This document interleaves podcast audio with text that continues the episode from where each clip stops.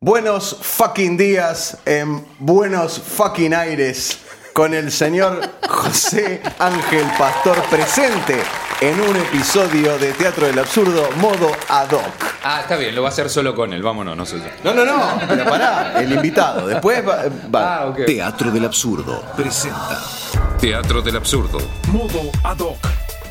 Un espacio sin tiempo. Sin límites. Sin dueños. Conducen Gustavo Maer. Juan Manuel Echave. y Gustavo Ciardulo. Ciro Forma. 100% contenido. Aducracia pura. ¿Sabés con quién estoy hoy, José? Eh, No lo sé, cuéntame. Con el señor Juan Manuel Echave. Debía haber aplausos. Ahí va a haber aplausos y se van a cortar ahora. Y, último por forro, el señor Gustavo Ciardulo. ¡Fuerte ese aplauso! Bien, fuerte. Ahí lo cortó él. Perfecto. Muchachos, eh, por fin con- concretamos esto eh, de estar eh, en presencia del señor José Ángel Pastor, los cuatro juntos, para, para Costó, debatir. ¿eh? Costó. Costó, fue un Costó. problema logístico. Eh, sí, eh, no solo logístico, hubo muchos problemas. Creo que habría que hacer un programa, un De- podcast. sobre los, los inconvenientes que hubo para. Claro, no, el tema del viaje. viaje. Sí, Empezó sí, José. fundamental.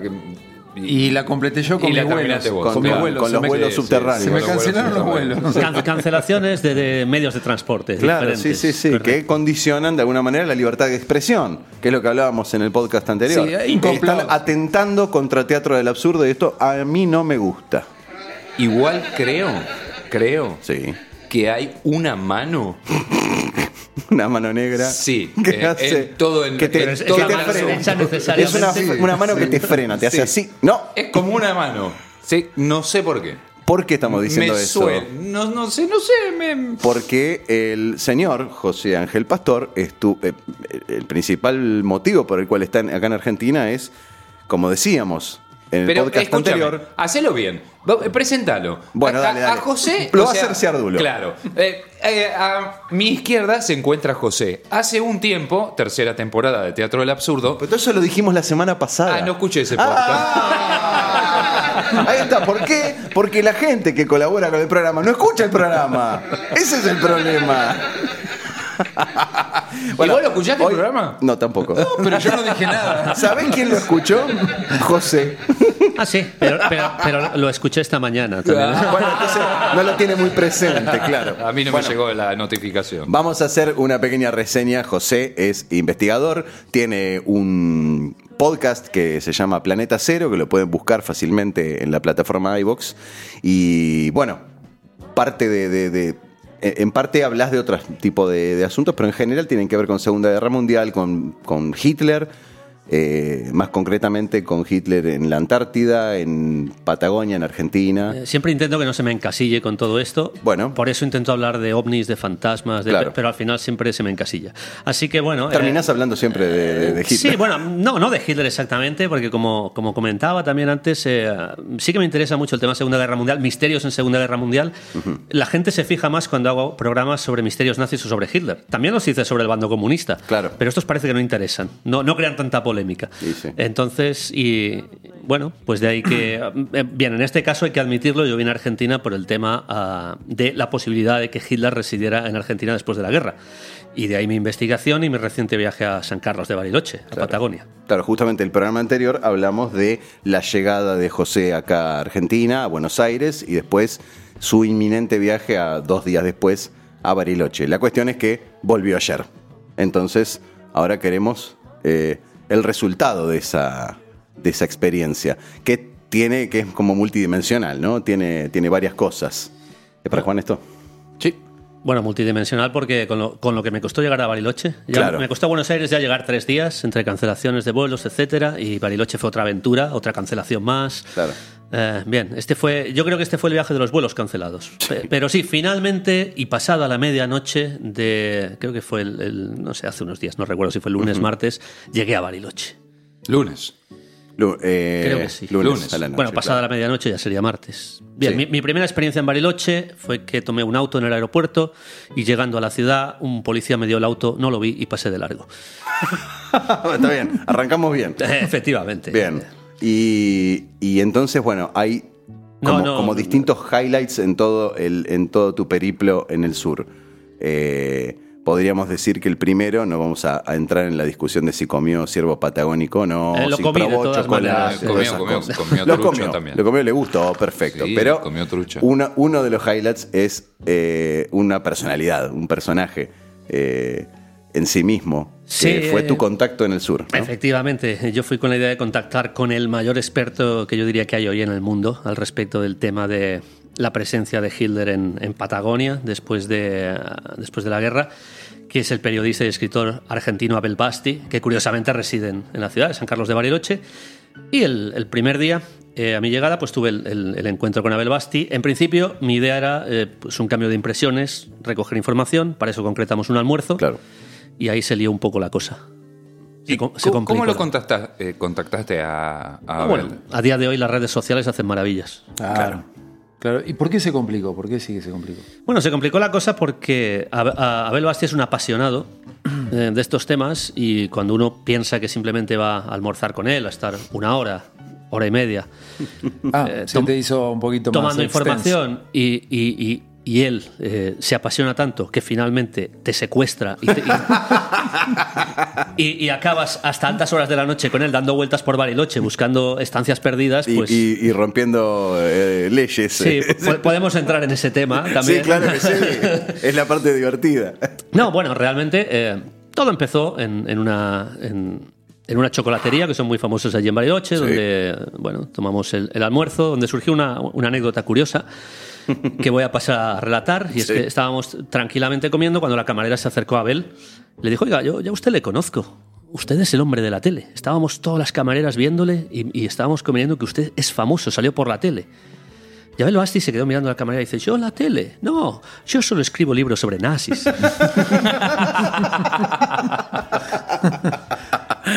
Y este y ese almuerzo una vez que ter- bueno, momentito, ¿cómo termina ese almuerzo? Bueno, el almuerzo no terminó.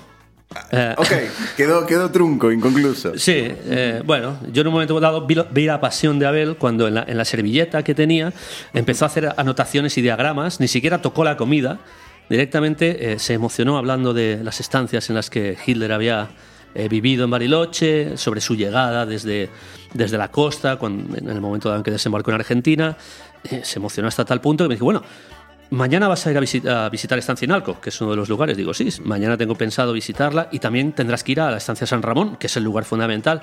Digo, sí, lo que pasa es que no tengo los datos concretos de la zona, me gustaría que me los, que me los dieras. No te preocupes, yo iré contigo. Digo, bueno, pues fantástico, a ver, eh, dime qué posibilidad tienes, porque a mí me quedan apenas eh, un día y medio de estar aquí. No, no, vamos ahora. Y se levantó de la mesa dejando la comida eh, y, y- y tuvimos que marchar. Bueno, tuve que pagar porque, claro, no, se, se iba, se iba a marchar sin pagar incluso. Fue tal la emoción que le embargó en ese momento Lo que acá le llamamos un cebado. el hombre. y, y bueno, y me secuestró. Eh, me imagino que Abel debe ser un muchacho joven, con tanta... Sí, de, de 63 años, sí. Ah, nada, un niño nada. de 63 Claro, años. en, en una forma física, eh, yo tengo 20 años menos que él y me supera. Claro. Bueno, ya, ya lo vimos. eh, bueno, ya me di cuenta cuando empezó a, a saltar alambradas, entrar en propiedades eh, de forma ilegal. Sí. Y, Vamos de a y- poco, y vamos tú de a te, poco. te acogiste a eso. bueno, eh, No le quedó otra opción. ¿Era eso o quedar atrás? efectivamente. Sí, sí, yo no sí. me voy a quedar. El que iba a investigar era yo, ¿no? Claro. Él ya to- había hecho la investigación. Todos esos lugares él ya los había visitado, ya los Sí, conocía. sin duda. Pero a mí me sorprendió la pasión porque parecía que fuera la primera vez. Claro. Yo empezamos, bueno, la, la historia, una vez que llegamos a, a Estancia San Ramón, eh, que es posiblemente el lugar principal donde, donde Hitler estuvo después de, de la guerra, de ahí se movió a otros muchos, pero ahí estuvo bastante tiempo. Porque vos creías que en la estancia Inalco había quedado más tiempo. Había estado más tiempo. Claro. Yo sabía que había estado en San Ramón, pero creí que había estado en San Ramón unos pocos años y sobre todo en Inalco. Y realmente fue al contrario, según la información que Abel Basti tiene. Bueno, cuando llegamos a San Ramón, que es una zona. Es una zona mm, desértica, básicamente. Es lo que llaman allí eh, la, la estepa. La estepa en Bariloche. Más agreste. Sí, totalmente agreste, allí no hay nada. Llegamos y, y había una cancela cerrada. Dice, allí las estancias, ya sabéis que son enormes, tienen una extensión impresionante. Y Abel dice, esto, es muy extraño, normalmente esta cancela se, no está cerrada, está entreabierta, se puede entrar. Y había un, un- un guarda, un vigilante allí. Dice, "Ah, de- detén el auto y vamos a ver. Y yo veo que se baja, empiezo a hablar con él, empieza a tener una conversación bastante animosa. Yo bajo el vidrio a ver qué, es, qué sucede, empiezo a escuchar y ya, ya veo que está intentando eh, que nos marchemos de allí. Primero de buenas maneras, Abel Basti seguía insistiendo, no, vengo con un familiar que viene a ver que tuvo aquí gente que vivió que es de su familia, claro, esto no se lo cree nadie. yo, yo no sé, le empezó a enseñar algunos datos en el celular, no sé exactamente de qué. Abel volvió al, al- al auto, vámonos, que no, no podemos entrar. Y en el momento que yo hago la maniobra para dar la vuelta, dice, detén el auto, vuelve a salir, se vuelve a acercar, continúa la misma historia. El otro ya empieza, el otro ya empieza a gritar de malas maneras, por favor, tienen que marcharse. Al cabo de dos minutos, Abel vuelve al auto, volvemos a subir al auto, recorro 50 metros con el auto, detén el auto. Vuelve a bajar, se vuelve a acercar y, y el hombre ya, por favor, les dije que se marcharan, voy a sacar un arma si no se marchan de aquí. Claro, yo ya grité desde el auto, Abel, por favor, vámonos. Y, y efectivamente nos fuimos y, y- ya- yo, no- yo no entiendo por qué no nos dejan entrar, porque siempre entré. eh, me dijeron que viene el dueño, pero el dueño, eh, el dueño parece ser que la estancia ahora pertenece a la familia Suchard. Es una familia bastante, no sé si es de Holanda o de Alemania esta familia. De los eh, dulces. del- Sí, correcto, Sí, correcto. Lo mismo, sí. Efectivamente. Bueno, me estuvo diciendo, no puede ser, porque me, me ha dicho que el dueño viene hoy, pero el dueño no puede ser porque está en Europa. Sí que es cierto que mientras nos alejábamos vimos, vimos eh, cruzarse varias camionetas con cristales tintados, Ajá. que bueno, no sé si sería el dueño o alguien importante, pero no acabó ahí la historia. Porque Abel me dijo, bueno, vamos a ver si desde arriba podemos ver qué es lo que está sucediendo. Hombre persistente. Sí, sí, sí. Entonces subimos porque la carretera principal eh, sube la montaña y desde arriba se ve todo el valle donde está la estancia. Claro, allí me hizo detener el, el auto nuevamente eh, en mitad de la, de la vía, en mitad de la carretera. Aquí, vamos a ver si aquí puedo observar. Y, y yo veo que con el celular está intentando. ¿eh? Abel, toma mi celular que tiene un buen zoom y quizá... Y ya con mi celular, eh, el hombre, bueno, disfrutó realmente. ¡Oh, qué es un más maravilloso! Lo veo todo desde aquí. Empezó a tomar fotos con el celular y ya los siguientes, bueno, eh, ya tenemos la información. No, pero vamos a ir por la parte de atrás. Porque el vigilante está en la parte de adelante y una entrada trasera. Yo ya pensé que aquí iba a pasar algo malo. Fuimos a la parte trasera.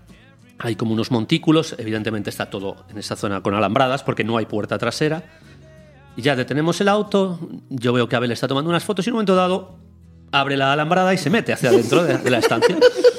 Y dice, bueno, va- vamos a continuar. Y dice, ven aquí, que desde aquí se ve incluso mejor. Claro, estás adentro, claro. ¿Cómo no se va a ver mejor? Desde un montículo haciendo fotos y digo, oye, pero el guarda tenía un walkie, puede que... Sí, sí, pero mientras no venga, si viene ya decimos que nos hemos perdido. Bueno, sí. O sea, les podrían haber disparado, les podrían haber hecho cualquier cosa porque era propiedad privada. Terminar en Cana, en Argentina. Es, es propiedad privada. es- Efectivamente. Eh, bueno, todo con la excusa de que, claro, como, como la estación de tren, que es, es una estación de tren abandonada de ferrocarril que se llama eh, Perito Moreno, está dentro de la misma estancia. Y es la estación a la que se supone que Adolf Hitler llegó desde la zona de eh, Grutas, que es donde se supone que desembarcó. Bueno, pues llegó en directo desde la estación que se llama San Antonio Oeste, en la costa, hasta esta estación de tren llegó directo. Y bueno, para él esto era eh, una zona muy importante porque era donde Adolf Hitler había finalmente puesto su pie en Argentina para quedarse en esta estancia. Bien, finalmente no nos dispararon. Eh, salimos de allí. Eh, claro, falta el final y es que ya cuando volvíamos vimos un puesto de policía ya fuera de la estancia, pero muy cerca de la entrada de la estancia. Y, y el hombre dice, bueno, vamos a parar aquí y voy a preguntarle a los policías a ver qué es lo que sucede en la estancia. Abel, no sé si es una buena idea. Entonces, entonces le comenté, eh, yo me salté un control policial el día anterior. Quizá Claro. todavía puedan reconocer la placa del, del, del auto. No, no, no te preocupes. Bueno, y aparcó el auto justo delante de la, de la estancia policial. Aquel llamando a la puerta, no había nadie. Y cuando vio que no había nadie, dice, bueno, va- vamos adentro de la estancia otra vez. Vamos a entrar por aquí. Volvió a entrar, cruzando tres alambradas diferentes. Porque quería mostrarme el lugar de enterramiento del, del primer propietario de la estancia, el barón von, von Bulow, creo que se llama. Que está ahí en la estancia. Sí, está enterrado bajo un árbol, pero hay que cruzar otras tres alambradas dentro de la estancia. Wow. Eh, sí, llegamos hasta allí, tomamos unas fotos. Eh, yo, sinceramente, eh, es cierto que aquello fue un poco ilegal, pero un poco ilegal. me lo, me lo- me lo pasé.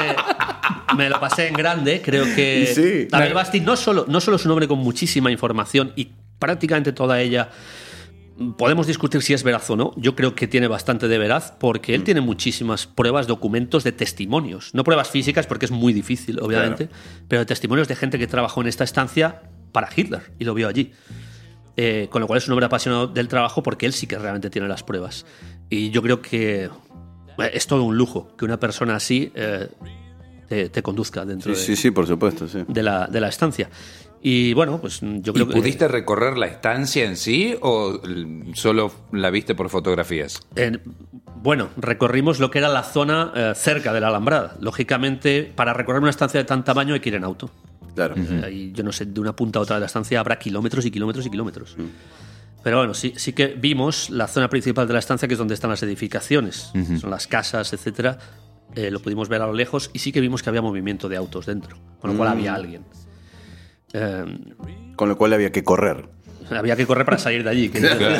¿Y qué pasó cuando salieron? No, no, al final no, no sucedió nada. Eh, yo estuve Pero varios- el auto quedó al lado de, de- Sí, de pero la la, policía. la policía nunca apareció. Ah, bueno. Yo es cierto que estuve, estuve varios días durmiendo. Igual eso un es poco normal, mal. es normal en Argentina, eso que la La policía policía nunca aparezca. Sí, No, sí, y sí, sí, sí. también es normal que no te corran. No, no, no, pueden, no, no, no. Ah, bueno. No por el exceso Y también, de eh, peso. digamos, no es ilegal, es normal que la gente salte las alambradas. Es, Sí, es sí, algo sí. normal. Sí, eso me dijeron. Al, al- al día siguiente me dijeron, bueno, ahora ya te sientes como un argentino, de verdad.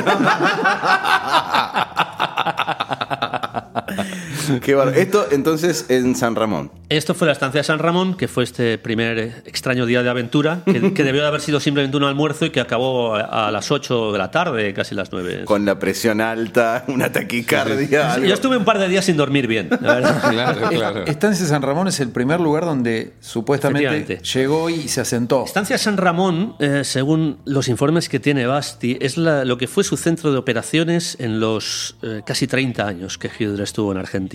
Eh, Hitler se movió a consecuencia de los cambios políticos, porque él era un refugiado claramente de Perón. Perón en connivencia con Estados Unidos. Claro. Eh, en el momento que Perón sale, mm, Hitler ya no se siente seguro. Eh, y entonces es cuando eh, se mueve eh, en Paraguay, se mueve a Colombia, hace un pequeño periplo. Pero él siempre eh, eh, estuvo, bueno, su vivienda oficial, por así decirlo, fue San San Ramón. Aunque es cierto que, bueno, por diferentes causas, estuvo también casi dos años en Inalco, que es la siguiente anécdota que habrá que contar. Eh, pero sí, básicamente el lugar en el que más estuvo fue en Estancia San Ramón. Y el varón, este que vos mencionaste, era el dueño, vino el, Original. era el dueño original que lo recibió. ¿A él o- el o vino junto con él? No, porque el barón von Bulow murió, creo que fue en, en- en 1914, me parece que fue. Ah, no, no, no, perdón, fue en el 18. Fue en el 18, el- eh, este varón cuenta la historia que se suicidó cuando Alemania perdió la Primera Guerra Mundial, o cuando estaba en proceso de perder la Primera Guerra Mundial. Ah, Del, del gran, eh, ¿cómo diría yo? Del gran sentimiento alemán que él tenía. El ah, no- mucho más, mucho, o sea, muchos años antes, no, no. Sí, sí. eh, lo que pasa es que la estancia siguió, eh, siguió siendo lógicamente de, De la familia. De la familia, claro. Hasta, hasta los descendientes, digamos, fueron los que lo, re- lo- lo Efectivamente. recibieron a Hitler. La, sí, la, la historia de la estancia es, es muy curiosa, ¿no? Empieza con un personaje, creo que en- a, a principios del siglo XX, que fue el, el almirante Canaris, que era un, un almirante que luego participó en la Primera Guerra Mundial. eh, bueno, y que era un, un marino que huyendo de, de los ingleses acabó, acabó eh, bordeando la, la costa sur de Argentina, al cabo de Hornos, ¿ves? Eh, y refugiándose en Chile y refugiándose en Chile, huyendo a través de las montañas, acabó en, en Estancia Inalco, que ya era una en Estancia, perdón, San Ramón, que ya era una zona por aquel entonces eh, que controlaban los alemanes, porque los alemanes entraron en la zona de Bariloche a finales del siglo XIX, lo cual toda aquella zona eh, ya era propiedad de, de gente alemana. Entonces, lógicamente encontró refugio entre eh, sus compatriotas y de ahí empezó un poco la historia de por qué aquella zona fue tan eh, querida por los alemanes. Después este, Esta este- es la teoría de Basti, digamos. O lo que Sí, te no, no, planteó pero Basti. esto sí que está confirmado, porque Ah. esto en, en los registros de propiedad sí que aparece que Fonbulo era el propietario, etcétera. Y la historia de Canaris, eh, no solo por Basti, sino por otros autores, también se confirma la historia de este, de este almirante. Eh, luego ya viene el tema de Hitler, que esto ya es más controvertido, pero parece ser que por, por Pero en ese contexto tiene sentido. tiene mucho sentido, Claro. claro. ¿Cómo, llegaron a eso? ¿Cómo llegaron a, a determinar que, que estuvo ahí? ¿De qué manera? ¿Qué, qué pruebas encontraron? Parece ser que era un secreto a voces, sobre todo por parte de los estadounidenses, porque todo esto hay que pensar, eh, toda la huida de Hitler de Alemania ya viene planeada, no fue algo repentino, eh, de que bueno, Hitler se sintió acorralado y desapareció. Claro. Esto ya él lo venía planeando desde principios del año 44, año y medio antes de finalizar la guerra, de que en caso de que fuese a perder la guerra, Hitler ya yo creo que lo sabía en esa época, debía llegar a algún tipo de, Plan B. de digamos. plan B, exacto, de, eh, de alianza con, con el bando contrario. Y en este caso, sobre todo Estados Unidos, también el Reino Unido, eh, permitieron la salida de Hitler. Permitieron la salida de Hitler. Eh, Estados Unidos sabía absolutamente de sobra que Hitler estaba allí.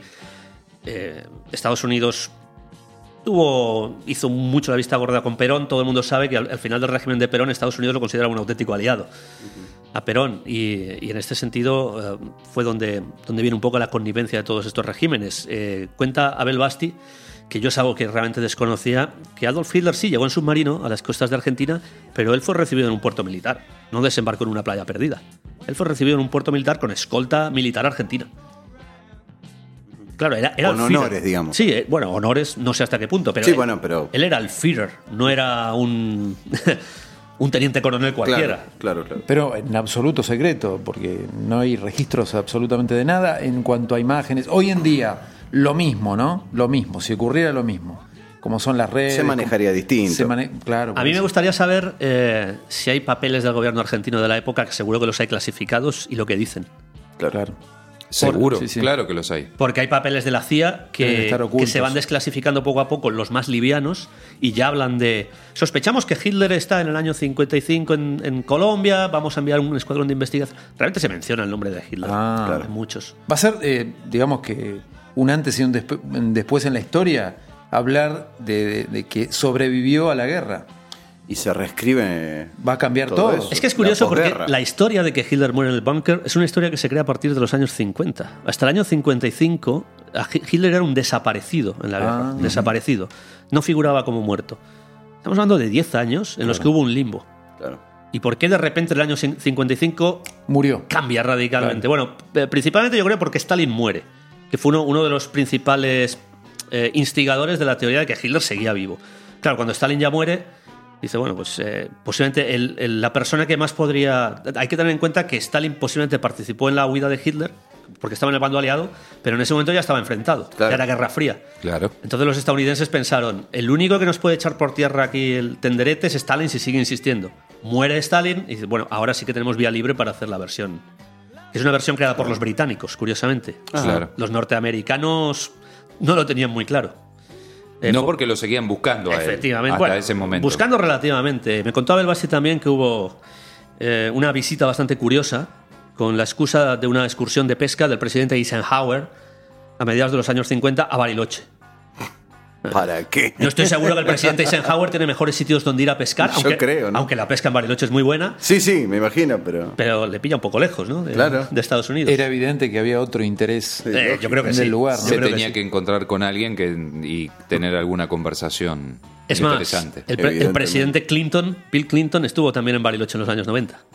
Sí, es verdad. No sé qué fue a investigar allí o qué fue a hacer, supongo, supongo a pescar también. claro. Claro, No, claro. bueno. Habrá venido a comerse una Pero trucha. es muy curioso porque el año pasado se iba a hacer la cumbre del G20 en Bariloche y después repentinamente Ah, se se canceló. iba a hacer en Bariloche, mirá claro, vos. eh, se canceló y se hizo acá en Acá en Buenos Buenos Aires.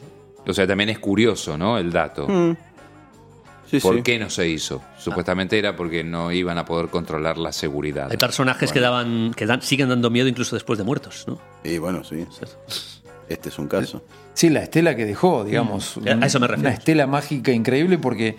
Es eh, una cosa, mágica, pero- Sí, pero vos Sí, sí. pasan los años. Y te iba a preguntar, ¿por qué crees vos que llama tanto la atención y atrae tanto la historia de Hitler, la historia del nazismo y todo, todo ese, ese, ese periodo? A diferencia con otros. Con, yo, con otros Stalin, por periodos, ejemplo. por no ejemplo, llaman- de o otros los- periodos donde murió más gente incluso. o los japoneses, porque Sí. viste que estuvo la guerra con Japón, Sí. pero no llama tanto la Yo los japoneses lo entiendo. Cuando estuve en el Museo Yushukan de, de Tokio, eh, la historia que cuentan los japoneses es muy propia. Es, no es occidental, es una historia para el mundo oriental. Entonces, eh, eh, nosotros vivimos en- con la cultura occidental, que es un poco la que Estados Unidos ha querido implantar. Sí. Eh, pero, por ejemplo, eh, en esa misma onda podría estar Stalin. Stalin Claro. es un personaje de las mismas características de Hitler, incluso peor en ocasiones, y nunca se ha hecho tanto misterio. No. Ni tanta. Stalin muere y, y nadie dice que luego sobrevivió. Aparte es sabido que el, régimen... Tampoco de- de dicen que mató, que mató más Eh, gente, eso, perdón. Te iba a decir es eso. cierto, te iba a decir eso. No, justo que- te iba a decir eso. Claro, sí. Y mató muchísima más gente que Hitler. Incluso Mao también. Yo, Eh, yo creo que Hitler es una excusa fantástica para, bueno, ustedes lo saben. Cada vez que se intenta insultar a alguien se le llama nazi o Hitler. Claro. Es un poco una leyenda de, eh, no sé, el Yeti.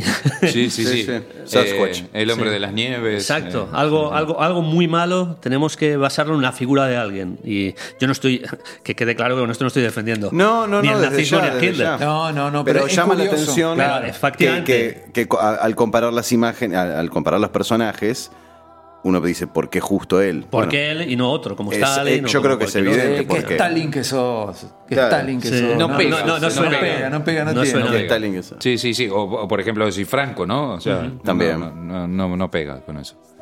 Qué interesante. Y. Sí. No, no. Y recorriste la estancia San Ramón, eh, tuviste la experiencia y después de ahí a dónde fuiste? O sea, ¿te fuiste a dormir? ¿Fueron a comer con Abel? ¿Qué hicieron? Yo- ¿Lo yo creo- dejaste en su casa? Yo, yo creo que ya tuve bastante de Abel Basti por aquel día. No, no, bueno, es curioso. que ir al baño, es chao. curioso porque eh, justo después, eh, eh, justo después de esto, eh, yo tenía contratado el- el- un, un tour que hay allí para turistas en, en Bariloche, el, el tour de la huella alemana, que se llama. Ajá. Y yo esperaba algo más oficial, pues que fuera más suave. Claro, el tour de la huella alemana está muy bien, te habla de las influencias alemanas, de la historia, es, es algo, pero eh, cuando, se, cuando se llega a la parte de los nazis, está claro que se recorta mucho. Se habla de que solo cuatro nazis oficialmente eh, llegaron a, a Bariloche. Y eh, claro, el resto de alemanes que llegaron de- después del año 45 a Bariloche eran pobres alemanes que no tenían nada que ver con aquello. Que escaparon de la guerra, claro. Yo, yo entiendo que si- después de la guerra, si un alemán no tiene nada que ver con el régimen de Hitler, se queda en Alemania. Eh, Por sí. ejemplo. Sí, es buena la No habría, no habría necesidad de. Efectivamente, De- ¿no? de Eh, y- y exiliarse. más, más, más, más todavía teniendo en cuenta que allí fueron nazis. Entonces, si tú estás en contra de los nazis, ¿por qué vas al mismo sitio que van los nazis? Claro. Es todo. Y, y bueno, y al final del tour se dio una circunstancia curiosa. Eh, bueno, esta, fue un tour muy interesante para los turistas. Los turistas se marcharon. Yo me quedé hasta el final porque quería hablar con los dos guías y finalmente les pregunté, bueno, vamos a ver. Y además, los cinco últimos minutos del tour eh, los dedican a. a, a- A esta loca teoría de que si Hitler estuvo en a intentar no. desmontar esa teoría. ¿no? Dice, bueno, saben que hay rumores, eh, esto no puede ser porque hay un cráneo, porque hay una dentadura. Yo me quedé con ellos y les dije, bueno, ahora hablemos seriamente. Ahora que ya no hay Ahora nadie. que no hay nadie. Ahora no hay nadie alrededor. Hitler llegó aquí. No, eso no, porque bueno, digo, no, las pruebas se desmontan. El cráneo, el cráneo es de una mujer, ya se probó. La dentadura se hizo unas pruebas de ADN que no se compararon con nada. No hay nada que demuestre que murió en el búnker. Tampoco voy a decir que hay nada que demuestre que vivió aquí, pero Claro. hay muchos testimonios. Y entonces ya vino. Bueno, hay mucha gente que realmente piensa esto. De hecho, aquí en Bariloche tenemos a un investigador que está un poco loco, que es un, un personaje bufonesco que se llama Abel Basti. Y yo le dije, sí, curiosamente hoy comí con Abel Basti. Ah, bueno. Y la conversación acabó, bueno, pues muchas gracias por haber venido al tour. Hasta luego. Y sí, ¿qué más te van a decir? Ya está. Qué maestros, qué maestros. Entonces somos expertos en, en Eh, esquivar el sí. pelotazo. Sí, Ese fue con tu refutadores. primer, primer segundo día en Bariloche. No, el primer, eh, claro, el primer, bueno, yo- segundo día. el primero claro. completo, sí. Sí. Primero completo y la mañana del, del siguiente. Efectivamente. Bueno, sí, ese fue el, el- el gran día con Abel Basti, fue el primer día. Claro. Y entonces al otro día vos concretás este, este paseíto que te. eh, El cual, bueno, Basti te, te incita, te dice, bueno, ¿querés ir a visitar la estancia Inalco? Yo tengo la forma Sí, de que bueno, lo hagas. Yo, yo tenía la idea de visitar Estancia en Alco porque yo pensaba realmente, según los datos que había recogido, que era el lugar donde Hitler había pasado más tiempo. Claro. Luego eh, Basti me dijo que era al contrario, que sí, en, en Inalco estuvo casi dos años, pero sobre todo estuvo en San Ramón. De todas maneras, me recomendó ir a Inalco. Claro. Porque es un sitio más lúgubre, misterioso, junto a un lago, una villa tanto palaciega. Bueno, también me dijo que era imposible llegar por carretera, Como te había dicho yo. Sí, como me, como me había dicho Siardulo, con una, con una excepción que me dijo Basti. Dijo, bueno, tú lo puedes intentar, porque allí hay una cancela, puedes dejar el, el auto junto a la carretera y saltar la cancela. Bueno, pero dentro de todo, Gustavo no te recomendó hacer nada ilegal. este claro. hombre directamente hizo una apología directa. No, lo que pasa es que después de lo que habíamos hecho ya, Claro, era una sola, ya, Ya- está. ya ya He era- pasado siete. daba igual. Bueno. eh, pero luego lo que me dijo es, no, pero aquí lo interesante es que eh, entres por la playa del lago, porque es eh, realmente la, la forma en que en la época se accedía. Claro. Y digo, bueno, entonces ¿hay, hay algún tipo de viaje que se pueda hacer. Al- al- No, esto tendrás que ir al puerto de Angostura y sobornar a algún, algún pescador. Bueno, supongo que esto tampoco es muy legal, pero. Ni, Sí, ni barato. Bueno, Posiblemente no. no es económico. Eh, pero bueno, ya que me lo dijo, él, me- dio unos datos eh, también de una persona que al final no, no pude localizar. Bueno, finalmente, pues hice caso a la recomendación, me fui muy temprano hacia eh, Puerto Angostura, en Villa La Angostura. ¿A qué hora? Eh, bueno, salí a las 8, lo que pasa es que el, el- el camino me, me tomó dos horas, porque las Ok, a las 10 de la, no- de la mañana Sobre las estabas 10 de la mañana llegué allí. sí. Tuve mi primera entrevista con un marino a las 10 de la mañana. Bien.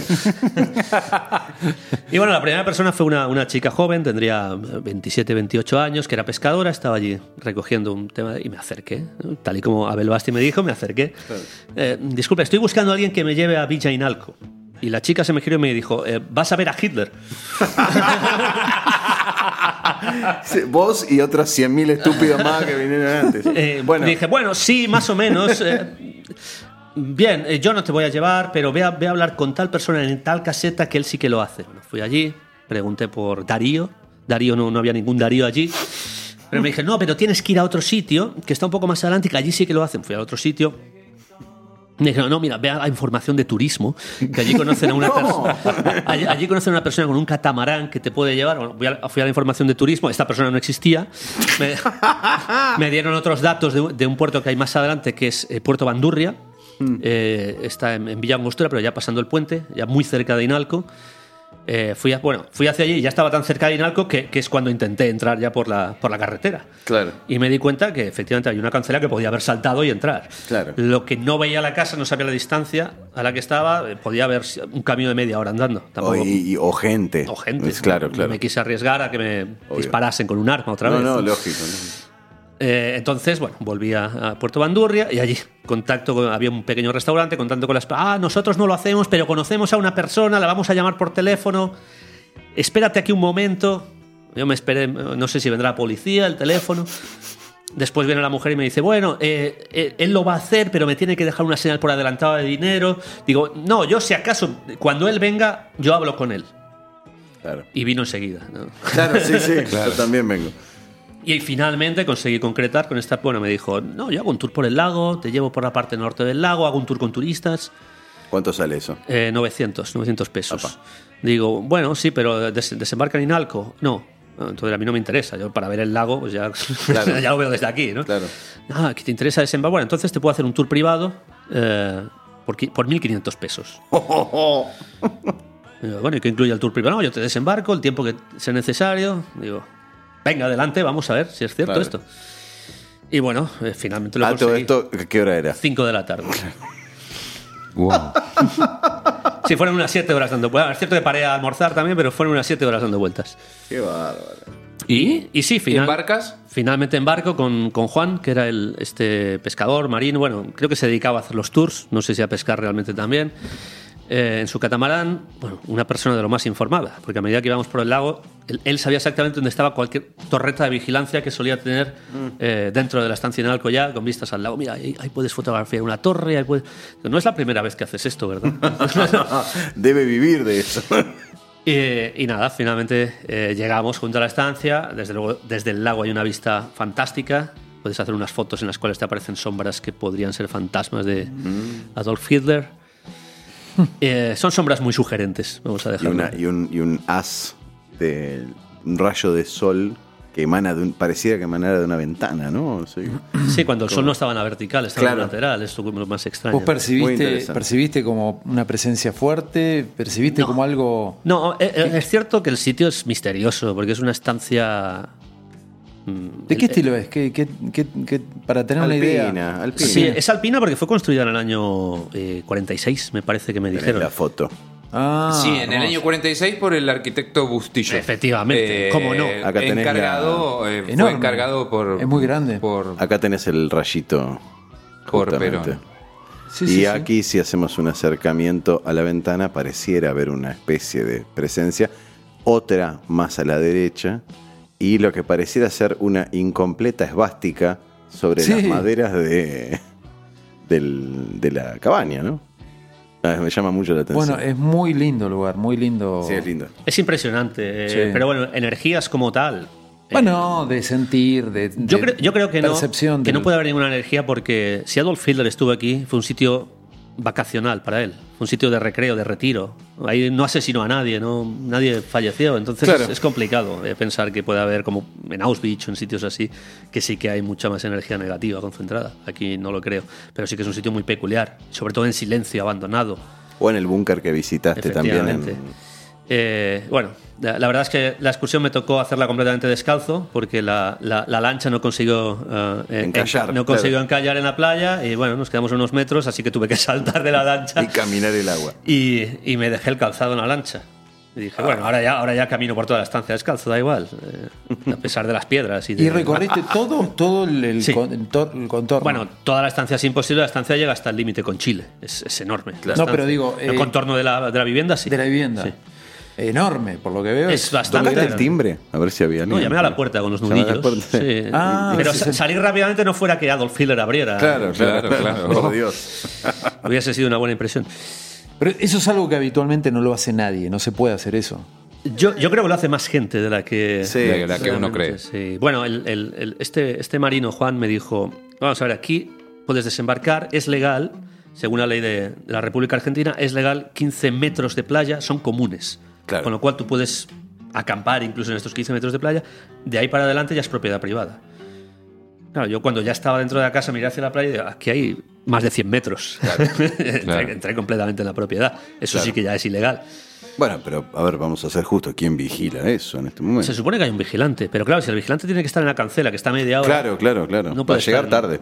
Efectivamente. Eh, Aparte 15 metros, 100, ¿qué diferencia hay? sí. Me hago, me- Supongamos que llego, me cruzo en la De vuelvo a 15 pie, a 100 me tenés- pongo tenés, sí, 85. Claro, sí, tenés una diferencia. es una diferencia importante. Pero, Claro. digamos, me pongo No, bueno, con- pero él podía correr Me hasta, pongo con la carpa. hasta los 15 y quedarse ahí y saludarlo. Pero me pongo Ah, con la carpa, me, me- armo la carpa a los, a los pies del, del Nebulbo Pip. Estoy ¿Viste, ahí. viste algún tipo de indicio, algún símbolo, alguna señal, alguna No. cosa, alguna Símbolos está inscripción? lleno, en, todos, No, en no. todo Bariloche está lleno. Digo, pero en este lugar, No. precisamente no, es No una estancia nada. normal. Por otro lado, yo creo que es lo más lógico que no haya nada. Claro, Eh, claro, Hitler, claro. Hitler debería de querer pasar desapercibido. Lógico. Sí, sí, sí, sí. Pero algún fanático, algún simpatizante, supongamos, y, puede y es hacer posible alguna- y es posible que alguien quizá en su momento lo hiciera pero al, al ser una estancia eh, vigilada es una propiedad privada con un propietario a día de hoy eh, eh, que os comenté Eh, Digo, si pasaste vos, puede pasar un pibe con un aerosol. la familia. Gustavo te lo comenté Trozo Trozo. Trozo, la familia O sea, Trozo En la actualidad, sí, los dueños eh, son la familia Trozo. Entonces, eh, vamos, al, al ser pro- una propiedad privada, pues es, es fácil que sí, alguien pase con un aerosol y se limpie porque hay un vigilante. Claro, claro. Además está, está muy bien mantenida, tengo que decirlo. Hay una zona de la, de la vivienda en sí que es la parte de abajo, un poco lo que sería para guardar leña y tal, que parece más abandonada, pero lo que es la propia vivienda, a través de las vidrieras, puedes ver que dentro hay hamacas, hay mesas, hay sillas, está cuidada. Y está en función, digamos. Está, está, está... No sé hasta qué punto aquello es una vivienda vacacional, no lo creo, pero podría sería. estar, po- podría estar Eh, investigando en la actualidad, la propiedad está en venta eh, por unos 22 millones de euros. Eh, está en 22, venta 23. para el mm, público alemán, español, francés, Pero no se puede vender. pero no como- se puede vender. vimos. Está es inhibida interesante por también. deudas. Ah, Está- está. tiene una sí, inhibición está- por deuda. Igual es mentira. O sea, no Sí, es inhibición hay- hay por deuda. de- tiene de, tiene sucesiones. aparentemente un problema de sucesión porque el dueño eh, falleció y eso quedó como bien hereditario de la familia. Pero ese en sí no es el problema, sino que la estancia tiene 456 eh, hectáreas y es límite con nuestro país vecino Chile. Y eso debería pertenecer al Estado Nacional. Y no pertenece al Estado Nacional, sino que es parte de una propiedad privada. Entonces hay como un problema de litigio ahí entre papeles de el que quiere comprar o vender. O sea, hay una parte, o sea, que tendría que ser del Estado Nacional porque, un, digamos, un terreno fiscal, digamos. Ocupa territorio vecino. eh, la- no, ocupa, no. ocupa el lugar limítrofe, digamos, un área Claro, limítrofe no. muy clave para, para- La estancia es, es, es punto limítrofe con, Claro. el- Ah, con Chile. justo, increíble. O sea, el dueño eh, actual O sea, vos no podés, familia- ser dueño, no podés ser dueño de un pedazo de frontera. Claro, Claro, eh, claro. ¿Entendés? la familia Entonces- Toso en este momento es dueña de un pedazo de la frontera argentina. Aparte, el, el valor ese de la propiedad es en teoría, porque eh, ¿quién fue que te comentó el del el catamarán? Sí, Que, el, el- el valor sería otro en realidad. Eh, sí, el estimo, que teniendo en cuenta la superficie, etcétera, eh, podría estar en torno a 460 y pico de- 320 millones de dólares. Y no, creo que está a 23. en 23, venta. sí. Es una ridiculez. 400 y pico de, de hectáreas vale eso. Eh, tremendo, ¿no? Tremendo. Tremenda historia. ¿Cuánto? ¿Cuánto, cuánto? Y bueno, eh, Recorriste Co- con los pies sí. mojados la estancia.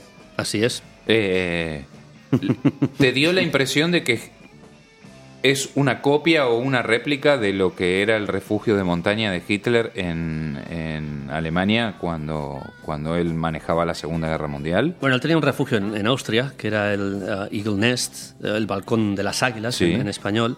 Eh, yo no lo, no, lo, no lo pude visitar. Casualmente mi papá en su, en su día sí que lo visitó y sí que me me enseñó, me mostró fotos. Aquello era más tipo un, un castillo fortaleza, no, Mm. no tiene tanto que ver.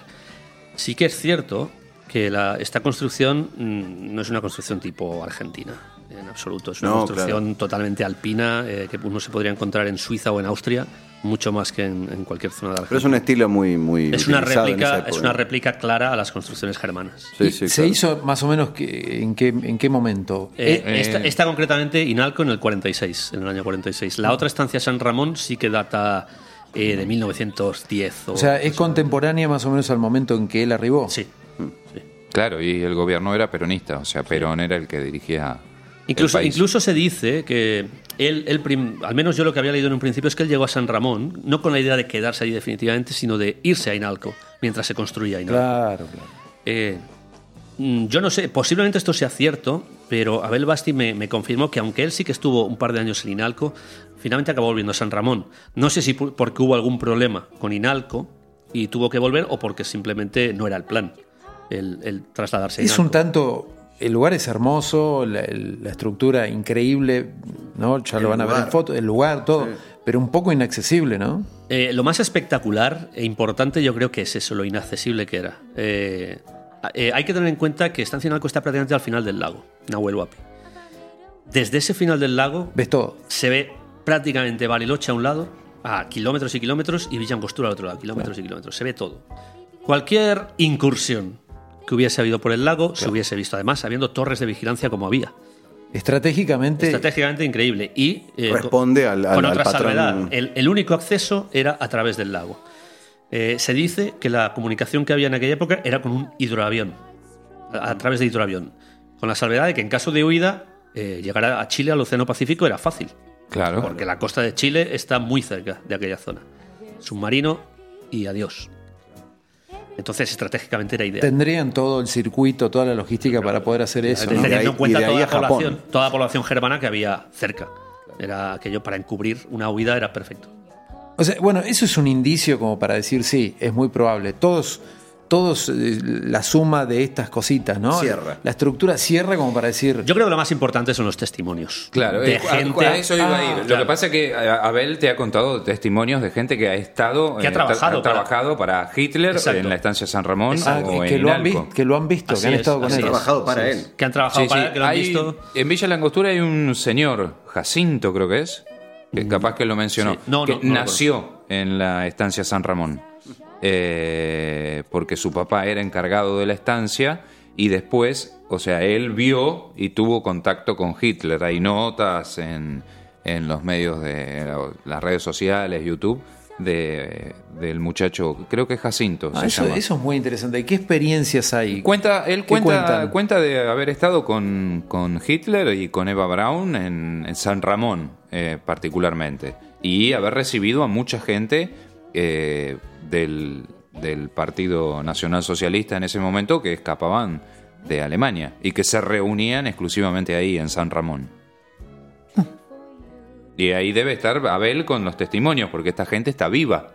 O sea, es el, ¿Te, Eh, contó, ¿Te comentó algún testimonio de alguien que haya dicho, bueno, ah, estuve y, y era así, era de una manera, tenía un trato de esta forma, algo El, específico? el último libro que Abel Basti escribió fue el de Hitler en Colombia, Y me habla también, eh, en un momento dado, Hitler eh, tuvo que, bueno, una vez que cayó Perón, Hitler no se sintió seguro y fue trasladado a Paraguay, que todavía tenía un régimen, eh, bueno, afín, por así decirlo. Y luego incluso eh, subió, parece ser, a Colombia, donde mm, no recuerdo muy bien la historia, pero creo que alguien del, del Ejecutivo colombiano en aquella época pidió una prueba de que Hitler estaba vivo para darle un- una especie de asilo, ¿no? para, para recibirlo en- en Colombia. Y, y- incluso hay una foto que, que tiene el propio Abel Basti que dice que es la prueba definitiva, que es una foto que se hizo a Hitler entrando a Colombia para mostrarlas a las autoridades colombianas que Hitler estaba vivo y entraba en Colombia. No he podido ver esa foto y le insistí a Abel Basti, por favor, muéstramela. Dice, bueno, esta me la reservo para en algún momento dado. Claro, claro. Eh, bueno, no sé si es leyenda o si realmente la tiene.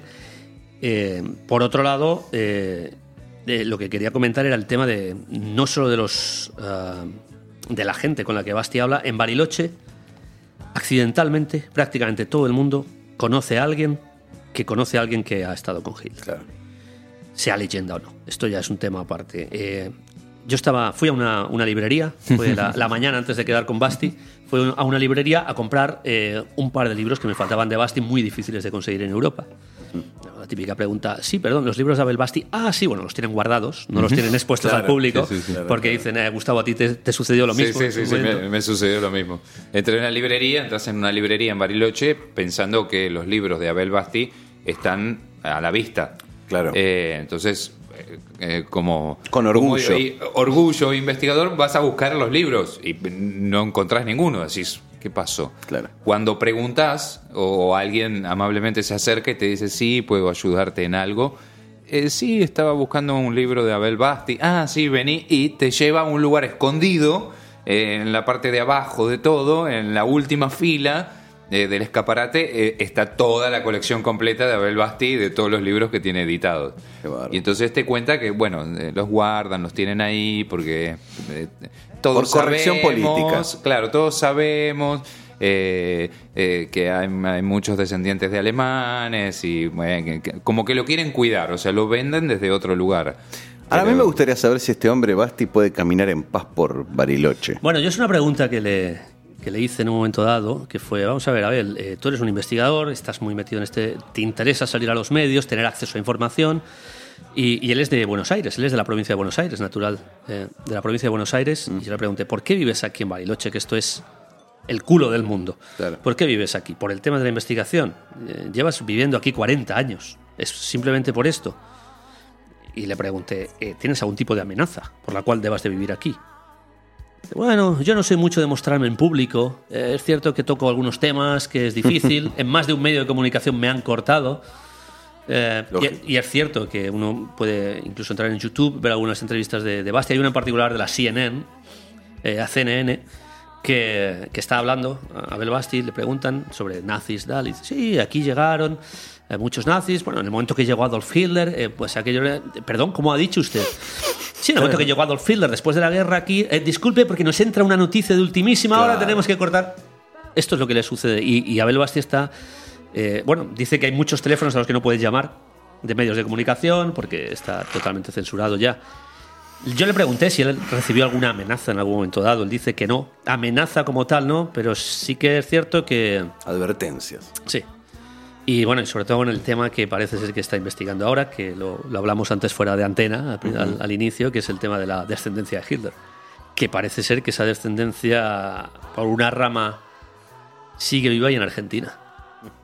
Wow. ¿A dónde? ¿En qué zona? En el- según Abel Basti, es lo que está investigando ahora, parece ser que en la zona norte de Argentina.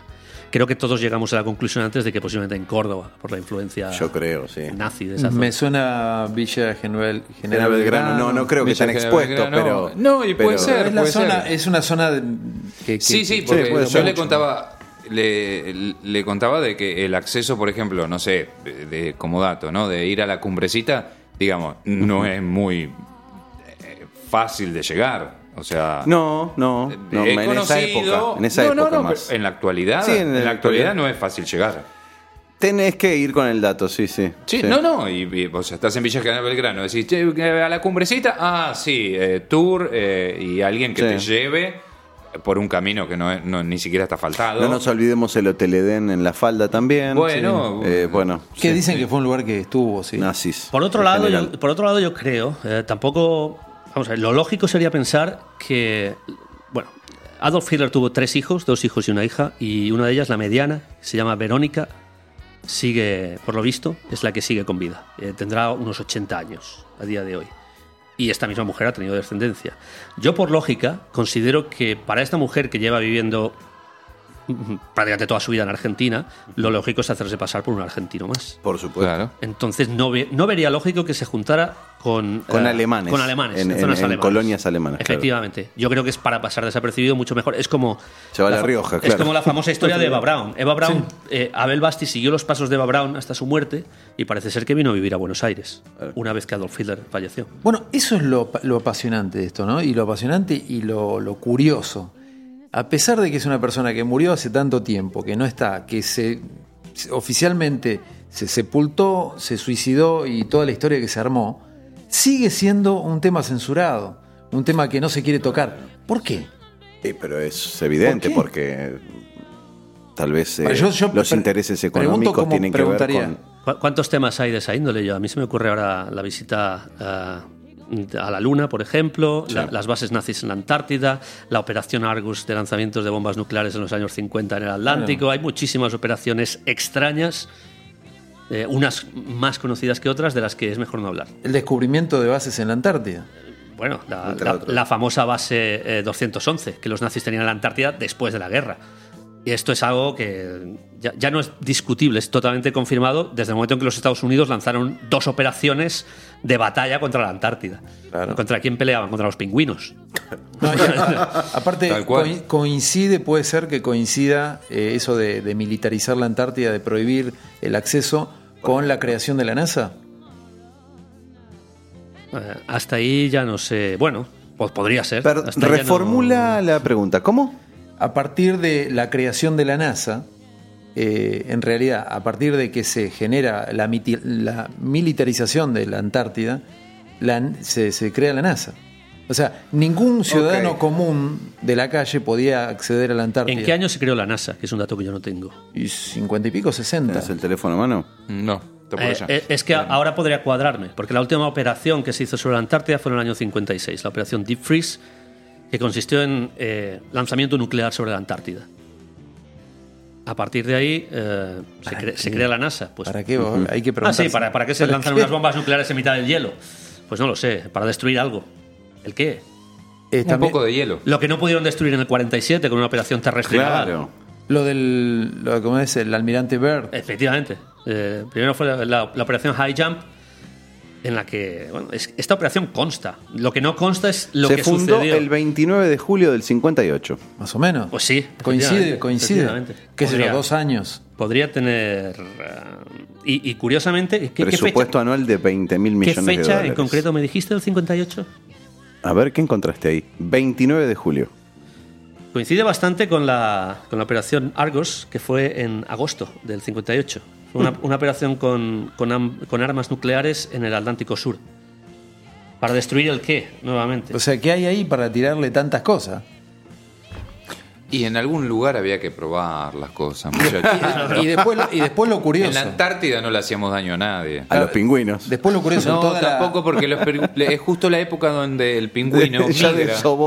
Sí, el, el pingüino, yo te voy a contar, el, el pingüino migra y va para la costa. eh, Yo ya no de- sé si me chamulla o me está diciendo No, en no, te estoy ¿En diciendo en serio? serio. no, porque los pingüinos van para Punta Tombo. Claro, o sea, no, está no, bien. no, no, no, no había nada. No había nada, bueno, no le hacíamos pedo, daño entonces. a nadie. Ni al ecosistema, ni a los pingüinos, ni a nada, nada. Claro. No, porque después co- coincide con la misión Apolo que duró del 69. No, antes del 69, 60 la, y, la misión Apolo, no sé si empieza ya en los. Bueno, empieza en los Sesen- 60, porque antes eh, tenía otro nombre. y termina el 72. Eh, bueno, sí, las- las- los últimos O Apolos. sea, desde el 68 que se fue, 69 que se fue a la Luna, al 72 hicieron eh, 10 misiones. Muy poco tiempo. ¿Cómo, enla- Sí. ¿Cómo enlazamos ahora la NASA con Una los cantidad nazis? de- enorme. Sí, no, pero No, lo, bueno, lo sí. interesante Vía- es volver a. Vía Antártida. No, sí, Volver- se enlaza, se enlaza porque ser. se enlaza por un motivo. Eh, la- NASA y nazi. Claro, se- no, no, no, lo, lo de lo, lo de la NASA con los nazis sí. Los científicos que, que Es que le saca Ah. al gobierno norteamericano con lo que se queda, de- claro, claro. Paperclip. era. Efectivamente, Sí, sí, sí, sí, sí. es cierto. Bueno, ahí está el enlace, ¿viste? Está todo Eh, relacionado. Está todo relacionado. sí, Juan te, te relaciona todo. Mira, ese es un enlace y, y yo voy a dar. eh, bueno, ese es el oficial. Eh, los, los científicos que trabajaron en, en- en- bueno, en, en- en ir a la Luna era, era bueno, el principal era Von Braun Fue- ah, claro. eh, y vienen de la operación Paperclip. Ok, Eh, esta es la historia oficial y real. Yo voy a ir un poco más allá. Eh, lo que había en la base 211 nazi de la Antártida eran sin duda eh, aparatos y tecnologías que también podían ir a la Luna. Estamos hablando de naves discoidales que iban a unas velocidades, eh, bueno, y, y- y posiblemente algo más que ir a, a la Luna. Posiblemente había un armamento ahí espectacular. Yo creo que finalmente eh, lo que sucedió en la operación Deep Freeze, que fue cuando los norteamericanos envían las, las bombas atómicas sobre la Antártida, no fue para eliminar al personal que había en la base, sino los restos de la base en sí. Creo que del año 47, de la operación High Jump, la primera en la que los americanos fallan, hasta la del 56, lo que se hizo fue negociar. Y se negoció eh, refugio para todas las personas que estén en esta base a cambio de la tecnología. La NASA se nutrió de toda esa tecnología, llegó a la Luna poco después y obviamente se destruyó la, la base eh, para, bueno, para no dejar restos de lo Para que las pruebas, claro. de lo que hubo allí. Después las operaciones de la operación, eh, las, perdón, las detonaciones de la operación Argos en el 58. Yo tengo una teoría un poco descabellada que podría ser, Acá nada es descabellado. A ver cómo es. podría ser una ruta de escape. Es, estamos hablando del Atlántico Sur, eh, entre, bueno, zona entre Argentina y Sudáfrica, eh, al sur de la isla de Tristán de Acuña. Lanzamiento de bombas nucleares, en teoría para hacer unas prácticas militares, para crear una especie de, ah, de cordón eh, en las capas superiores de la Tierra, cordón magnético para inutilizar armamento en- enemigo en caso de necesidad. También se puede atacar con bombas nucleares una ruta de escape de posibles submarinos o, o naves eh, que, que surjan de la Antártida intentando huir con cierto material. Pero es una zona muy sugerente. Es la misma zona, nuevamente, el Atlántico Sur. Claro. Yo especulo, ahí sí que ya. eh, Sí, eh, por supuesto, Esta, última, esta última es una especulación, pero es cierto que la operación Argus es una operación muy extraña Hmm. y que muy poca gente conoce. Sí, sí, sí, sí. Creo Lo que escuché nadie. de vos nada más. Creo que nadie porque no, no. Yo estoy sorprendido, no lo conocía. Bien. Sí, sí, sí. Muy interesante. Bueno. Y, y, y- Inalco. Abel Basti. Volvemos a Bariloche. Claro, volvemos a Bariloche. Sé que me estoy cagando de frío. Después de, de conocer Inalco, ¿qué hiciste? O sea, ¿ya te regresaste para Buenos Aires? No. Eh, bueno, no, volví a Bariloche. Eh, cierto que el, tráfico aquí en. Incluso en, Pa- en Patagonia, el tráfico es horrible. Así que me tomó unas dos horas volver a Bariloche. Y no, no, no, no investigué mucho más eh, en Bariloche. Ya básicamente tampoco tenía tiempo material para investigar mucho más. Lo que hice al día siguiente, que tenía todavía unas horas, fue visitar la ciudad, que es lo único que no, no pude hacer. Tanto investigar una estancia a otra, al final no pude visitar la ciudad. y la- Claro, la, claro, ciudad claro. de Bariloche realmente merece la pena verla también. Es, es una Sí, te, te quedaste con poco tiempo. Sí. Sí, sí, hubiera estado bueno ganar ese día. Me hubiese gustado hacer Sí. trekking, bueno, lo que hacen los típicos turistas, Claro, no solamente claro. ver cosas de los nazis. No, no, claro, claro. Y sí. Y mm, Abel te contó, y a través de entrevistas que tiene grabadas, o sea que Adolf estuvo acá, que hay- aparentemente hay descendentes de él. Eh, los descendentes serían de Eva Braun, por Sí, lo que sí, tiene Legítimos, claro. Abel como información. es la información que Abel tiene. Hijos de Hitler con, Abe- con, Con Eva Braun. Con Eva Braun. Y supuestamente él se va a Paraguay primero, después a Colombia, después regresa a Paraguay, creo, ¿no? Eh, vamos a ver. Claro, La pregunta sería: ¿dónde murió? Esto, exacto. Claro, Yo quiero creo que llegar vamos a justo a. Claro, Ah, claro. quiero Yo creo que llegar vamos a a parar ahí. Eh, él en, en un momento dado vuelve a, a Estancia San Ramón, porque él siempre volvía a Estancia San Ramón, era un poco su centro neurálgico. Sobre el tema de la muerte, muchísimas teorías. Yo te voy a decir, la de, la de Abel Basti concretamente es que él murió en, en Asunción, en Paraguay. Ajá. Ahora, yo he leído mm, que murió en Brasil, he leído que murió en Asunción y he, y he leído que murió en, en- en Bariloche. Lo que parece que coinciden todos los investigadores es que el cuerpo está enterrado en Asunción, en Paraguay.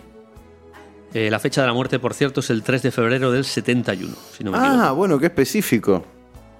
O sea, Eh, no se sabe dónde murió, pero se sabe to- la fecha. todos No, coinciden. se sabe dónde murió, que es Asunción. No, no, no. Te- Se sabe dónde está enterrado. Se sabe claro, dónde dónde está está enterrado, enterrado. ok. Pero no se sabe dónde murió, pero sí la fecha. Sí, casi ¿Pero de todos. Bueno, eh, casi fecha? todos no. Hay alguno que lo mueve al 5 de febrero, pero, Pero ¿de dónde sale la fecha? la mayoría, yo no lo sé. Ah, bien, bien, bien. O sea, Yo no lo sé. Alguien, alguien Todos los echó mano de investigadores- registros. Sí, por lo visto. Eh, también es cierto que hay registros. eh, aquí la prueba clave sería saber exactamente qué apellido tuvo Hitler cuando vino a Argentina. Claro. Porque clave. se, se- eh, se cambió el apellido, lógicamente. Y se lo cambiaron, se lo cambió el gobierno en su se- momento. alguien se lo eh, cambió. Habría que tener algún contacto con el gobierno en ese momento. Hay o con- cuatro o cinco posibilidades, pero nadie acierta eh, en cuál es la real. Claro. Si la supiéramos, a día de hoy sabríamos dónde están eh, los hijos de la, la hija de Hitler. ya, claro. claro. Ese, es el dato Claro. clave. Ese o sea, es el dato teniendo clave. ese clave, ese. Bueno, ¿y, Pero y cuál, y cuál es la conjetura favorita tuya? Ah, la mía es Kirchner. dijo la mía es Kirchner, ya lo sabéis. entre- Claro. La semana Sí. pasada me lo dijo. además es una que es bastante comúnmente aceptada. Que, que el apellido a Hitler le. Bueno, también tengo entendido que es un apellido bastante común en Argentina. No hay que asustarse porque corresponde a personas no sé qué de cierta sea. importancia política. No, desde ya, pero. sí. Una de las posibilidades es Kirchner, había otra que era Schopenhauer, eran todos de esta índole. Claro, claro. Hay que tener en cuenta que Hitler, eh, a pesar, eh, según los testimonios que recogió eh, Abel Basti, algunas personas, eh, la, la pregunta es lógica. Hitler vivía en, en Argentina, ¿hablaba español? Claro, Claro, claro. Eh, parece ser que sí, pero hablaba un español muy tosco y con acento alemán. Pero él, eh, Hitler entendía el español y se podía comunicar en español. Es decir, tenía sus ciertos conocimientos. Eh, un- una de las personas que parece ser que fue alguien que trabajó eh, directamente en, en San Ramón y que conoció a Hitler directamente, le dijo que Hitler manejaba seis idiomas. Wow. No todos, no todos con forma Excelentemente, claro. Sí, sí, sí. Y eran todos idi- idiomas eh, europeos en su mayoría. Sajo- sajones. Junto, junto al español, que era el que lógicamente tenía que utilizar aquí. Obvio. Él hablaba eh, alemán, inglés, italiano, francés, español y ruso. Hablaba estos seis idiomas. De una manera más o menos eh, Fluida. Sí, sí. Pero el español sí, el español lo. eh, lógicamente, yo ahora pienso, si Hitler habla español con acento alemán, el del apellido que le debieron de colocar fue, para pasar desapercibido, fue un apellido de origen alemán, claro. Entonces, Claro. Kirchner Claro, tiene lógica. tiene bastante lógica. Sí, Martínez no iba a ser. Eh, No, no, no, efectivamente. Aunque algún nazi tuvo la brillante idea de ponerse de apellido. Sí, lo de. Pérez. lo de- sí, sí. Uno va atando cabos, ¿no? Eh, Yo te pasé la fotografía del libro de un refugio en Teyucuaré, un refugio nazi en Teyucuaré. eh. Eh, la entrada al refugio por la gente del lugar y por lo que nos contó el investigador, que El amigo Daniel Javelson. eh, de, de la gente que está alrededor, eh, hay un cartel que dice aquí vivió Martin Bormann, que es muy interesante, ¿no? Porque eh, lo que estás contando, Teyucuaré está pegado a Paraguay. Eh, o sea, y tiene una vista muy parecida a lo que vos presenciaste en Inalco, o sea, el refugio nazi que, que están... Estratégicamente ubicado, Está digamos. estratégico, eh, o sea, ubicado de tal forma que mira hacia ambas fronteras y desde ese lugar se ve absolutamente todo lo que viene con mucho tiempo de anticipación. Y eh, cabe destacar que supuestamente Martin Bormann es el que acompaña a Hitler en su suicidio, por decirlo de alguna manera, ¿no? Eh, y el que ya sabía todos los planes, el que lo ayuda a redactar su testamento, el que después supuestamente saca el cuerpo, lo incineran, le tiran la gasolina y bla, bla, bla. Eh, y el que dice después dónde estaba, eh, ya quemado, para que los rusos lo encuentren y se lo lleven a, a Rusia. Pero perdón, 10 años después, ¿lo dice? Eh, eh, ¿O lo dice el mismo 45? ¿de qué- ¿A qué te referís? ¿Cuándo, ¿Cuándo cantan ¿Dónde está el cuerpo? No, no, le- lo que está contando José con respecto al cuerpo me hace pensar, o sea, el refugio en Teyucuaré, Sí. o sea, la ubicación estratégica para vigilar que si No, no hay nada. desde ya, O desde sea, ya. y como eh, acá tenemos una información donde. Pero en, Mm, pero en Teyucuaré había pruebas de, de- y restos de, de oro nazi. No, no solo eso, Había sino que eso. hay. Sí, sí, pero también hay fotos de Adolf y Mussolini. O sea, juntos. Adolf y Mussolini en, en- en Paraguay. Claro, claro, no, no. En el Ah, refugio ahí han había encontrado fotos de ellos. fotos, Bueno, fotos de- entonces- de- del año 40, pero tesoro y donde do- ellos caminaban. Tesoro y documentos Sí, hay nazis comida, del Tercer hay Reich. monedas, hay banderas, A han eso- encontrado de todo. A eso me refiero. Tal vez custodiaban ese tipo de tesoro. No, Eh, no, no creo. Sí, claro. eh, eh, eh, parte No sé del si necesariamente que Adolf necesitaba para poder moverse de un lugar a otro. Bueno. eh, podría ser mi teoría. También, sí. ¿No? O sea, Era el banco de él. Sí, por decirlo de alguna Una, manera. una caja pero- de, de ahor- de ahorros. Pero yo Una caja de imagino, seguridad. como, como hablaba José, y, y como, digamos, lo que a José le llamó la atención, que cuando uno va a Bariloche te llama la atención, es todos saben de que Hitler estuvo en Bariloche, pero digamos no hablamos No, claro. de eso. ¿Para qué vamos a hablar? Hay cosas más lindas, vamos a hablar, comemos trucha, cordero patagónico. Lo mismo eh, puede pasar en Teyucuaré. O sea, a ver, ese refugio, ¿para qué estaba? No, no, acá estuvo Martin Bormann. Ah, Martin Bormann. ¿Y por qué estaba ahí? Porque si estuvo... O sea, Todo este despliegue por Martin Bormann. Claro, Esa es la sea pregunta, que- claro. y, y- y Martin Bormann, ¿qué hacía ahí? Claro. O sea, ¿qué estaba haciendo? Mirando a ver si venía alguien, o qué lindo el paisaje. No, o sea, seguramente estaba ayudando o seguía siendo la mano A la- a la derecha. ruta de escape Y del- del Sí, otro, obvio. Imagino que detrás de todo esto, como en, en- en- en todo aparato, o sea, hay gente que está cuidando eh, y velando por la persona que protege. Eh, me Desde parece ya. que es un poco así, ¿no? Sí, sí, sí. Eh, sí, igual me hace pensar Es tantas cosas. eh, tantas cosas, ¿no? O sea, A mí se me ocurre pensar en algo que. Tantas cosas, ¿no? Sí, sí, no, no, no, Digo, es que me- aparte dijo Kirchner.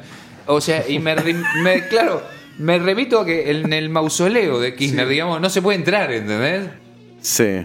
Eh, eh, de- entonces digo, Viste que wow, vos estás muy preocupado por, la, por las repercusiones negativas de los programas. Sí, cada vez vamos a más. Esto cada vez va a ser peor. El problema no va a ser Hitler, el problema va a ser la mención de Kirchner en este caso. No, y es sí, sí, es Sí, probable, sí, es sí, probable. Oye, con, con lo susceptible que es nuestro pueblo, sí. Sí, tal cual, Sí, tal sí, cual. sí. Bueno, ¿Qué hay, que, hay que dejar bien claro antes de, de continuar que eh, no estamos diciendo que el presidente Kirchner sea él. Este vivo No, tu- no, tuviera nada que o ver sea, con Hitler. de- descendiente de Hitler para nada. Efectivamente. Es Simplemente es una, es una coincidencia ¿Vos curiosa. ibas a preguntar algo, Juancito? No Sí, eh, mm, se me ocurría esto de, de pensar ¿no? y, y meterme en la, en la idea de, de- de ponerme en el lugar de una persona que viene de tener tanto poder, de tener tanta fuerza, de estar eh, ante un régimen tan, tan significativo ¿no? en, en Europa, de haber hecho una campaña tremenda durante muy poco tiempo, eh, con toda una historia fuerte, de golpe encontrarse en un país en el cual es visitante, en el cual tiene que cambiar la forma de, de- de- vivir, la forma de relacionarse. El culo del mundo, como dijo él. Exactamente. Y Sí, me pregunto cómo sería la cabeza de este, de este hombre, eh, qué visión, qué idea tendría, qué proyecto, eh, porque ya no sería un proyecto eh, masivo, ya no sería un proyecto, sería, bueno, a ver cómo hago para Todo lo sobrevivir. contrario, la- la- la- vivir en la clandestinidad. Claro, ¿cómo se, qué, qué- qué- qué idea tendría de, de- de- de- de esa, de, esa ideología que él tenía? ¿Cómo, ¿Cómo volver a impulsarla? ¿O tenía una idea de, bueno, sobrevivir, estar acá, seguir eh, hasta que termine, eh, aguantar y, y nada más? ¿O una idea esperanzadora de decir, bueno, en algún momento vamos a volver? ¿Cómo sería esa Pero ¿cómo cabeza? volvés? No, sé, por es eso un me pregunto. punto sin retorno. Igual Dijiste lo, que te- lo hablábamos antes con José. Son, o son sea, cosas que me pregunto. Sí, claro. sí. La- eh, eh, lo llamativo de el suicidio, eh, de la noticia del suicidio de, de Hitler, es llamativo porque él nació y mm, cuando Hitler nace vive una infancia donde, o sea, su papá era eh, un- lo que sería un concejal en, un- en una localidad de Alemania eh, y, digamos, tenía un poder adquisitivo alto, o sea, vivía bien. De, de un- de la noche a la mañana va cayendo en la pobreza y se queda sin padres. O sea, y de muy joven él camina a, a- a- a Berlín. aprende, Claro, a, leer leyendo diarios. Claro, y limpia baños, digamos. Eh, Él probó todo. eh, de, digamos, de ahí salta y crece y se instruye y, y, y llega al lugar que llega y donde se hace conocido. Digamos que tampoco es muy difícil que después vuelva a un lugar donde está tranquilo, relajado y no estaba en la pobreza. No, no, O sea, no, porque claro. la estancia San Ramón, la estancia Inalco, no eran lugares, no era una casucha de, de- una sí, villa. sí, sí, sí, sí, sí. Eh, No, no, yo lo que me preguntaba es cómo, eh, qué visión tenía. después de haber sido Hitler. De- de- claro, cómo Fuiste Hitler. ¿Qué hace Ahora después? sos un tipo Schopenhauer Claro. que está ahí en, el, en, en Bariloche. Y ¿Qué también pasa? era un hombre que debía Eh, estar bastante cansado, también. digamos. ¿no? Por eso digo. Y sus amigos ya tampoco estaban. eh, nada, creo que. Sí, sí, no había. Yo creo que una mentalidad tan No inteligente. sé si había 4G en esa época. Una mentalidad que demostró ser muy inteligente a lo largo de toda su vida. Eh, creo que él se planteó que era la retirada o la muerte. Claro. bueno. Y desde ese punto de vista, él, él- yo creo que adaptó perfectamente su mente a ser una persona retirada. Este sería un punto de vista. Segundo punto de vista era lo que comentabais de la posibilidad de que quisieran volver a recrear todo aquello. Se habló mucho del Cuarto Reich, de las reuniones en el Hotel Edén. Eh, hay quien dice que en la base de la Antártida estaba en, en total comunicación con el sur de Argentina porque tenían tecnología. Esta es otra teoría, pero yo me inclino más por la primera teoría. Eh, bueno, efectivamente hacían sus reuniones eh, entre todos, pero yo creo que eran más reuniones de eh, rememorar los buenos tiempos que de realmente- viejos amigotes, Sí, digamos. que de volver a crear algo, porque ya eh, en ese momento el mundo ya se había convertido en Guerra Fría, bloque comunista y Estados Unidos. Hay una tercera potencia no hubiera tenido ninguna cabida. No, la, la- la opción que me vendría en mente es Hitler estando protegido por Estados Unidos se podía haber metido en, en el poderío de Estados Unidos, pero eso hubiera sido Pero, pero imagínate, pero imagínate el bomba. escándalo, claro, Sí, el claro. escándalo que significa, ah, mira, acá está el Yo Hitler creo- está vivo. Yo creo Oh. que él era consciente de que era su momento de retirada y, bueno, para una persona que pasó por todo lo que pasó, incluyendo un atentado en la Operación Valkyria eh, en el año 44, después de todo lo que pasó, creo que es el mejor retiro que le pudo quedar. Como decíamos, en unas estancias fantásticas, eh, viajando por toda Sudamérica. ¿Qué más se puede pedir? Las vacaciones. Sí, era, Sí, era- sí. era su jubilación, realmente. Claro. Sí, o sea entonces- que Hitler se jubiló en Argentina. Efectivamente. Chan, chan. Podría ser. Mm, Interesante. Con 56 años, ¿eh? que era joven aún para jubilarse. Um, Ah. Vivió de joda. Para, para, para. Eso, eso es lo que no tenía claro. Llegó a Argentina con 56 años. 50. Parecían más viejos antes. No, Cin- más o parecía- menos, sí. Sí, parecía más grande. Y 50. bueno, eh, o sea, no estuvo en un. A ver. Eh, no, eh, Estaba eh, al mando claro, del Partido eh, Nacional Socialista. Bueno, claro. A ver, Sí. Mirá, 56 años tenía cuando llegó acá. Mira Macri, mira. Era joven. Y sí, a todo desgasta. ese- O El, sea, el poder te destruye, te come. Sí, sí, obvio. Entonces venir acá a descansar. No, no había caído en cuenta de la edad que tenía cuando ¿Y, se, y se, se, se pudo calcular eh, eh, a qué edad eh, fallece? Bueno, Es fácil. Setenta y pico, sí. Si en, el, si, en el 73. 40 si en el 45 tiene 56 años y murió en el 71, 71. 82 o algo así. soy muy malo en matemáticas. ¿Cuánto? pero 40 y- en el 45 tenían 56. 56. Claro, 82. correcto. 82. No, fue bastante longevo, ¿eh? Claro. Qué al pedo, ¿no? A pesar de todo. Qué al pedo. Que al pedo. Perdón, no, los- que se vivió hasta los 82 años. Los norteamericanos, ¡Al pedo! los norteamericanos siempre No, porque al pedo la pasó En la- bomba. sí, bueno, pero en la, en la Perdóname, clandestinidad con otro apellido en el culo Disculpame, del planeta. En la clandestinidad para vos. Él Sí, seguramente bueno. caminaba por al lado tuyo, pasaba por al lado tuyo y vos no lo reconocías. afeitaba el O sea, bigotito y yo no ver, lo veía. Claro, sí, y, sí, también, sí, sí. y también podría ser factible que los planes o las ideas de un mundo pueden haberse gestado de otra manera y hoy en día no nos damos cuenta y, Juan, seguro, Ju- Juan totalmente calando- seguro. Sí. y estamos en una cuestión parecida, pero sin él, sin, con, sin la etiqueta diga, Nazismo. ¿me entendés? O lo que sea. Y lo que pasa es, lo hablamos antes también, eh, o sea, es algo que factura. Eh, es, es un artista que factura, factura mucho dinero. Claro, pero Es una ¿sabe- celebridad. En, ¿sabe lo que me- en películas. En- Nos gusta todo. no, es una Claro. celebridad. Pero eso es lo que me resulta curioso y que me pone en incisivo e hincha con eso. Porque, ¿cómo es que todavía se censura, se prohíbe y se insiste tanto Te, te- en buscar? te lo vuelvo a decir, eh, son los Sí. intereses, Sí. eh, el origen, el origen A pesar de que está los- muerto. Pero es- es- tiene que ver con los orígenes de los capitales que a los cuales eh, molesta la mención de, de- de este personaje, es lógico. Lo loco es que justamente lo más importante que se que se genera a partir del nombre de Hitler y lo que más recauda, calculo que serán las películas. No, y en libros. El libro es lo que quieras, pero. en derechos, peli- en, derechos, en porque, derechos. o sea, ¿quién, habla- quién- quién de tiene, Baviera quién mismo. tiene- quién tiene el derecho del nombre Hitler?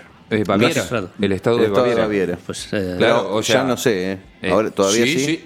Los Liberaron, dere- los liberaron los derechos- derechos de Milucha, nada más. Claro, ellos Sí. liberan. El Estado de Baviera es el dueño de todo lo que tenga El que Tercer ver. Reich. Claro, con el Tercer Reich. Y con lo que esté asociado a la imagen de Adolf Hitler. Ahora, ellos liberan cosas. Por, la- y liberan, liberan historias o documentos, pero los derechos los siguen cobrando. O sea, no es que eh, sí es gratis. No, O sea no, que hay no, que No es poner- dominio público, O sea claro. que Claro. hagamos una vaca acá los cuatro. Sí, vamos a tener que ponernos por mencionarlo. Sí, sí, porque hay que no, pagar, ¿eh? no, la UNESCO todavía no lo declaró de la humanidad.